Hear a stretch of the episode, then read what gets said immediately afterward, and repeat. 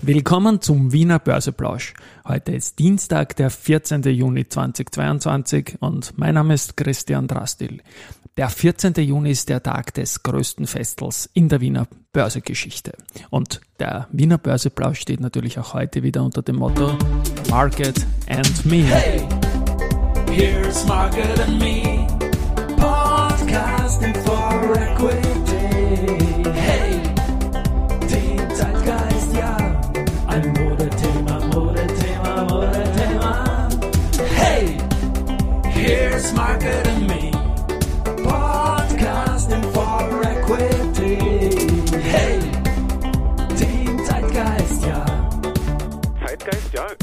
Durchaus ein Modethema, ja.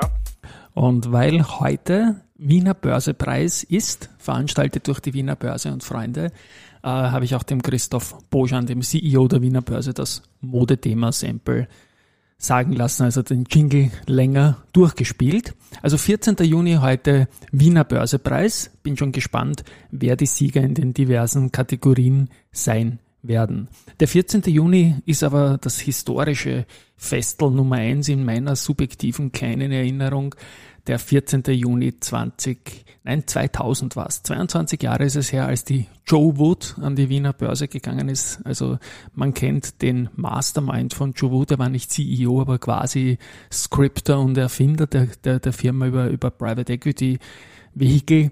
Das war der Toto Wolf, ja, der heutige Formel 1 Toto Wolf, der hat damals Joe Wood an die Börse gebracht und das Festel war einfach mega. Das war mir ist sowas immer zu viel, weil ich habe schon vor der Pandemie Sorgen vor Menschenmengen gehabt, aber es war eine wilde Erinnerung quasi in meinem Heimatbezirk Donaustadt. Und heute der Wiener Börsepreis, der wird letztendlich sicherlich auch eine gute Veranstaltung sein. Ich bin schon sehr gespannt, vor allem auf eine Person, nämlich auf den Magnus Brunner, was er so vor dem Fachpublikum als Finanzminister bei seinem ersten Auftritt beim Wiener Börsepreis, äh, den gibt's ja noch einmal im Jahr, sagen wird.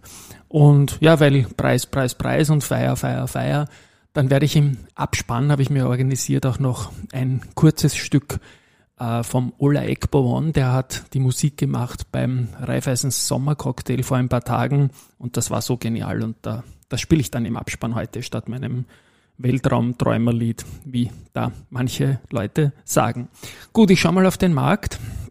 Es ist jetzt 13.14 Uhr und ja, wir sind wieder im Minus und zwar heute ein knappes Prozent, 0,84 Prozent auf nur noch 6.509 Punkte im ATXDR.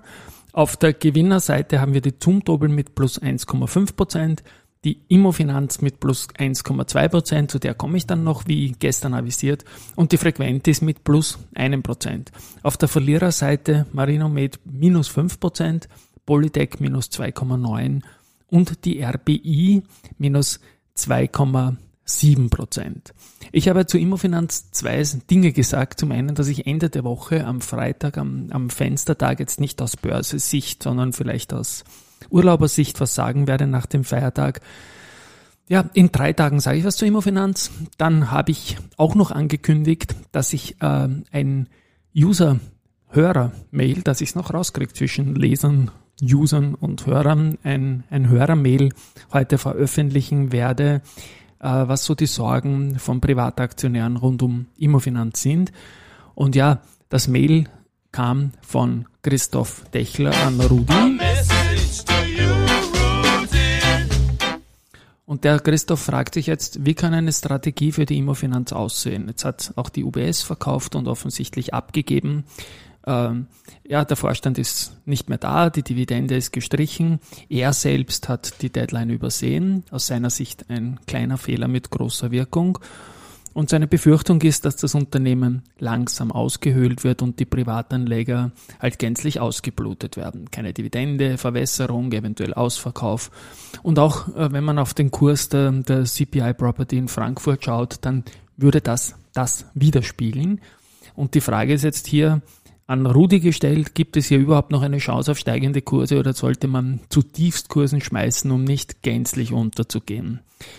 Nun, lieber Christoph, das ist total schwer bis unmöglich für mich zu beantworten, weil ich sowas eigentlich generell nicht tue. Wir haben das im, im, im Wikifolio so, dass, dass dort meine Empfehlungen drinnen sind und ich habe viel zu früh schon bei Kursen über 17, jetzt stehen wir bei Mitte 15, bei Immofinanz wieder etwas aufgestockt, weil ich einfach an das Unternehmen glaube und auch daran glaube, dass die CPI Property nichts Böses im Schilde führt.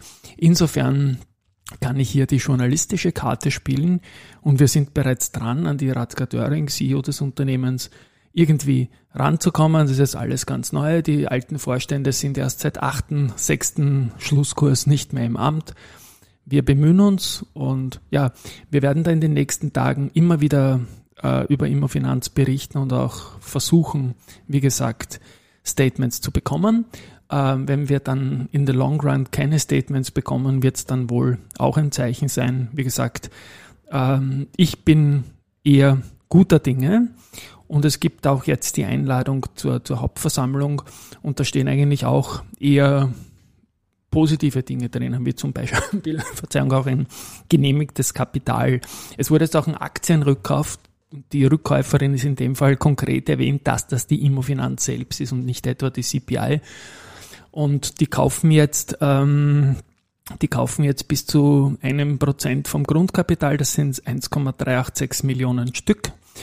Und das beginnt am nächsten Montag und geht längstens bis 31. Juli, also über die, die äh, HV hinaus. Und die Preisobergrenzen sind 15 Prozent über dem durchschnittlichen äh, mit dem Handelsvolumen, also WWAP, Volume Weighted Average Price, äh, gewichteten Tagesschlusskurs der vergangenen 10 Handelstage, also ziemlich aktuell und aber maximal 18 Euro. Und diese 18 Euro, die sind halt jetzt damit auch wieder ein bisschen ein, ein Cap, aber immerhin die Immofinanz kauft, ähm, sie reagiert und sehen wir mal für die Essimo-Aktionäre ist es ganz, ganz klar das Zeichen, wenn das Angebot kommt, was passieren kann, wie schnell es geht, dass man nicht mehr die 23er Region wie bei der Immofinanz sieht, sondern sich plötzlich in 15er Region wiederfindet, ohne dass sich mit dem Unternehmen was verändert hätte. Bei der äh, UBS, die er auch verkauft hat, von mehr als 5% auf jetzt unter 1%, bin ich auch dran, aber an zwei, drei Stellen von Leuten, die ich kenne, äh, angeklopft, aber großes Unternehmen verzweigt und an, an die Fonds, die da beteiligt waren, werde ich wohl nicht drankommen. Das werden wir so stehen lassen. Was jetzt passiert ist bei der Immofinanz ist, wir schauen uns ja immer an das Ranking der vergangenen 25 Jahre. Und da gibt es auch einen Wanderpokal. Und der steht momentan beim Verbund äh, mit einem Plus von 1400 Prozent. Und da ist die Immofinanz die einzige aller Aktien, die jetzt länger als 25 Jahre notieren im ATX Prime und es ist doch ein knappes Dutzend, die mehr als 50 Prozent Minus hat. Und ich glaube, auch das will man, glaube ich, so nicht, nicht unbedingt stehen lassen zum aktuellen Kurs. Man muss auch vergleichen innerhalb der Peers. Die SIMO hat in den letzten 25 Jahren 224 Prozent plus äh, die CA Immo 124 Prozent plus und die Immofinanz eben 50 Prozent minus. Und diese 2007er Krise fällt ja für alle drei Unternehmen markant in die Mitte dieser 25 Jahre rein oder in die, ins Ende der ersten Hälfte. Ja, so viel zu den Immobilien. Ich möchte da heute gar nicht mehr dazu sagen. Wie gesagt, ich glaube nicht, dass die, die, die Welt untergehen wird. Wir haben den Net Asset Value von 29 Euro. Ähm, ich glaube, jetzt ist es aus dem Bauch raus ein bisschen spät zu verkaufen. Wir bleiben dran und die nächsten Tage werden da zumindest eine Richtung zeigen. Äh, zu den News des Tages noch, die FACC hat äh, auf einer Messe in Hamburg auf der AIX ein neues Konzept für eine Flugzeugkabine hergestellt ähm, aus Zuckerrohr gewonnenes Harz bis zu 20 Prozent mehr Bewegungsfreiheit und 50 Prozent mehr Stauraum, rollstuhlgerecht, also alles nachhaltig und, und sehr ESG-konform in Summe das Ding. Und dazu gibt's auch noch einen neuartigen Luftvorhang, also ich kenne mich da viel zu wenig aus, aber das Ganze ist auch eine Resistenz gegen Viren und Bakterien und ja, schaut gut aus. Der große Gewinner gestern war der Flughafen, die Aktie 24 Prozent gestiegen, weil es ein Offer geben wird, ein Pflichtangebot zu 33 Euro von der Airports Group Europe. Und Flughafen hat nachgeschossen jetzt gleich sofort, dass man die Guidance anheben wird. Und ja, also nunmehr wird von einem Umsatz von 640 nach vorher 560 Millionen Euro ausgegangen. Also das ist doch markant, signifikant. Und das EBITDA ist noch signifikanter im Prozent, nämlich 260 Millionen Euro nach der bisherigen Guidance 172 Millionen Euro. Und um im Prozent noch signifikanter zu werden, jetzt das Jahresergebnis, das soll nun zumindest 80 Millionen Euro erreichen und nicht 20 Millionen, wie zuvor im Markt war. Raiffeisen hat sich die Sache auch angeschaut. Die 33 Euro, das Pflichtangebot liegt leicht unter dem Kursziel. Und Raiffeisen schließt auch ein verbessertes Angebot nicht aus. Sobald die Details zum Angebot bekannt sind, wird eine Empfehlung oder Nicht-Empfehlung kommen. Ja, und zum Abschluss äh, noch äh, Research. Valneva hatte gestern die Bad News und dass die Kursziele wurden auch reduziert und zwar von Steve L. Die sind von 14,4 auf 11,2 gegangen, bleiben auf Kaufen. Uh, RX oder RX Securities stuft Valneva mit einem Halten, Kursziel 9 Euro ein. Und beim Verbund gibt's eine Hochstufung von der Societe Generale, die geht von Kursziel 71,8 auf 107,3 und stringenterweise von Verkaufen auf Kaufen. Die gleiche Bank Societe Generale geht bei RBI von Kaufen auf Halten zurück, Kursziel von 19,1 auf 12,8 und finally Bärenberg. Die sind äh, bei der OMV auf Kaufen geblieben. Das Kursziel geht von 57 auf 66 Euro nach oben. Ja, und wie versprochen, Jetzt noch ein Stück vom Ola Ekbovon. Er war quasi der Headliner, der, der, der Sänger bei der, beim RBI Sommercocktail. Hat mir wunderbar getaugt und die Temptations Nummer My Girl ist eigentlich immer ein Reinhören wert. Wahnsinn,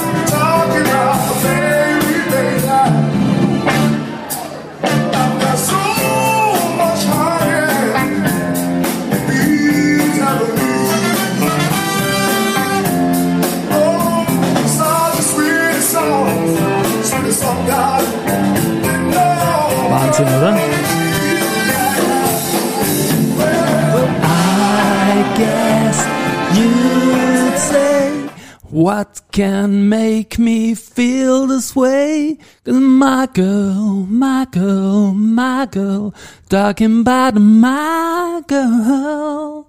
Sorry, Oleg Bobon, deins war besser. Ich musste das einfach tun. Zum Schluss. Ciao, Baba, bis morgen.